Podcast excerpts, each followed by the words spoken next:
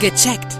Der Gesundheitspodcast vom Apothekenmagazin und aponet.de. Herzlich willkommen, ich bin Uli Harras und verbunden mit der Chefredaktion von aponet.de und das Apothekenmagazin mit Peter Erik Felzer. Hallo, Herr Felzer. Hallo, Harras, ich grüße Sie. Zahnfleischbluten, unser Thema heute. Eigentlich ja was, boah, ich sag jetzt mal, Banales. Ist doch harmlos, oder? Auf den ersten Blick klingt es harmlos, ist eher was Optisches, dass das Zahnfleisch ein bisschen blutet. Ja. Häufig tut's ja auch gar nicht weh. Aber Zahnfleischbluten kann ein wichtiges Warnsignal sein, dass man eine Parodontitis hat. Oh, Parodontitis. Was ist das genau? Da muss ich nachhaken. Was ist das genau? Zahnfleischbluten deutet darauf hin, dass das Zahnfleisch sich entzündet hat. Ja. Das ist oft ein Zeichen für Parodontitis, aber Laien sagen ja oft noch Parodontose. Hinter Parodontitis steckt eine Entzündung des Zahnhalteapparates und das ist nicht nur das Zahnfleisch, sondern auch die ganze Gewebestruktur dahinter und auch die Knochen, also alles, was die Zähne festhält. Und in vielen Fällen ist Zahnfleischbluten ein Warnzeichen, dass eine Parodontitis im Anmarsch ist. So, was man dagegen tun kann, hören Sie hier auch noch gleich. Erstmal die Frage, wen trifft das? Also gibt es da so Risikogruppen? Generell kann man sagen, dass mit dem Alter das Risiko zunimmt. Ab dem Alter von 45 hat in Deutschland fast jeder Zweite eine Parodontitis und damit häufig auch Zahnfleischbluten. Eine Jüngere Gruppe trifft es sehr häufig, das sind Schwangere. Mhm. Das hat nichts damit zu tun, dass Schwangere per se jetzt kränker oder gesünder sind als andere. Das hängt mit dem Hormonhaushalt zusammen. Da verändert sich das Gewebe. Das Gewebe weitet sich und wird besser durchblutet, ja. um dem Kind auch im Bauch mehr Platz zu machen. Dort ist es vernünftig. Beim Zahnfleisch leider nicht. Das Zahnfleisch wird empfindlicher, wird besser durchblutet und dadurch kann das Risiko für Zahnfleischbluten bei Schwangeren steigen. Übrigens, Schwangere haben auch häufiger leider eine Parodontitis. Es gibt ja diesen Spruch, jedes Kind ein Zahn. Ja. Das ist leider manchmal noch so. Deswegen sollten Schwangere auch in der Vorsorge nicht nur zur Frauenärztin und zum Frauenarzt, sondern auch zum Zahnarzt gehen. Eine Gruppe, die es an sich nicht hat, das ist jetzt ein bisschen verwunderlich, sind ja. die Raucher. Aha. Raucher haben ein deutlich erhöhtes Parodontitis-Risiko, aber deutlich weniger Zahnfleischbluten. Warum ist das so? Das Nikotin verengt die Gefäße und dadurch kommt es nicht so leicht zu Blutungen. Also müssen Raucher eigentlich auch ganz besonders aufpassen. Na gut, der regelmäßige Besuch beim Zahnarzt, alle halbe Jahr, alle dreiviertel Jahr mal einen Check, ähm, das könnte helfen, oder?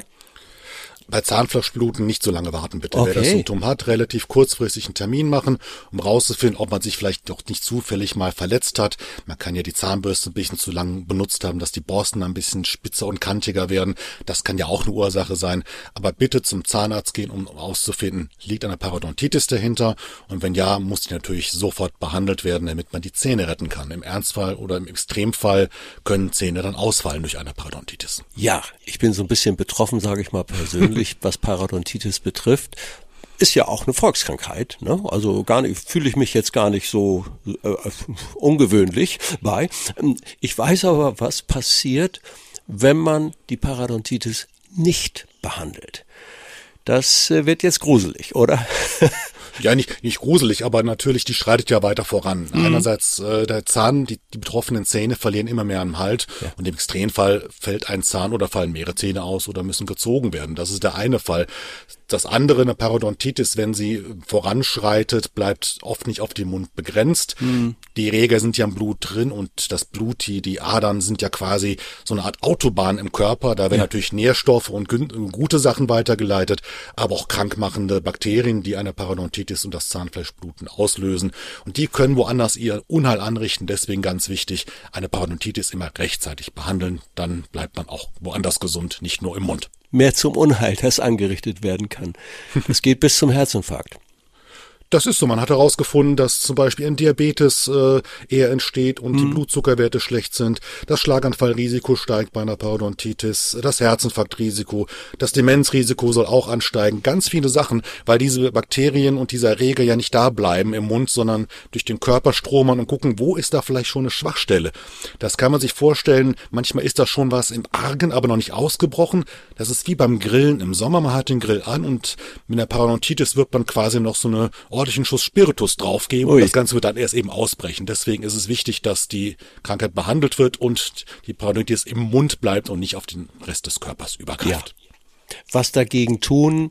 Vorsorge, was die Mundhygiene betrifft. Ich glaube, das Übliche. Wir können es nicht häufig genug wiederholen, Herr Felzer. Es ist, es ist leider so. Also es sind ja krankmachende Bakterien, die eine Parodontitis auslösen die brauchen quasi als Grundfutter einen Zahnbelag, die Plaque, die sich auf die Zähne legt. Mhm. Und deswegen heißt es zweimal am Tag Zähne putzen, die Zahnzwischenräume reinigen und alles halbe Jahr zur professionellen Zahnreinigung. Und damit hat man schon eine ganz schöne Menge getan.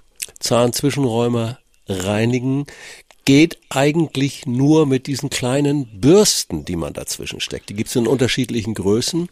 Ähm, aber wenn man das nicht tut, vergisst man sozusagen fast die Hälfte beim Zähneputzen.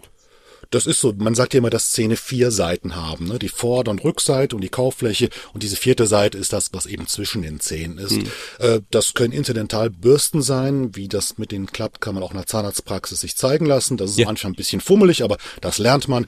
Aber man kann auch Zahnseide oder Zahnbänder benutzen. Das kommt darauf an, wie gesagt, Nachfragen der Zahnarztpraxis, was sich für die eigenen Zähne jeweils am besten eignet. So, und wenn es dann doch passiert ist äh, und die Parodontitis vom Zahnarzt beseitigt werden muss, ja, ein bisschen schmerzhaft ist das schon, aber es gibt ja gute Betäubung. Also wer heute noch Schmerzen beim Zahnarzt hat, der hat den falschen Zahnarzt, sage ich mal ein bisschen platt. Ähm, aber äh, es ist nicht ganz so einfach, die Parodontitis dann komplett wieder zu reparieren. Das kommt auf das Stadium der Parodontitis mhm. an. Also die setzt sich ja in den Zahnfleischtaschen fest. Deswegen wird bei der Untersuchung einer Parodontitis immer diese Tiefe dieser Taschen gemessen. Und da kommt es drauf an. Manchmal reicht eine professionelle Zahnreinigung aus und dass man zu Hause besser putzt. Es kann sein, dass auch Antibiotika verschrieben werden. Das kommt von Fall zu Fall darauf an, aber in vielen Fällen bekommt man die Parodontitis in den Griff und oft sogar ganz geheilt. Super, ich glaube, wir haben jetzt genug Warnleuchten entzündet. Beim Zahnfleischbluten vielleicht doch eher hm, mal schnell zum Zahnarzt und checken lassen. Genauso ist es. Vielen herzlichen Dank. Das war Peter Erik Felzer aus der Chefredaktion von aponet.de und das Apothekenmagazin. Tschüss. Tschüss, Herr Harras, bis zum nächsten Mal. Vielen Dank fürs Zuhören. Vergessen Sie nicht, unseren Podcast zu abonnieren. Und viele weitere Tipps und Informationen für Ihre Gesundheit lesen Sie online auf www.aponet.de und alle 14 Tage im Apothekenmagazin, das Sie kostenlos in Ihrer Apotheke bekommen. Bis nächste Woche zur neuen Folge von Gecheckt, der Gesundheitspodcast vom Apothekenmagazin und aponet.de.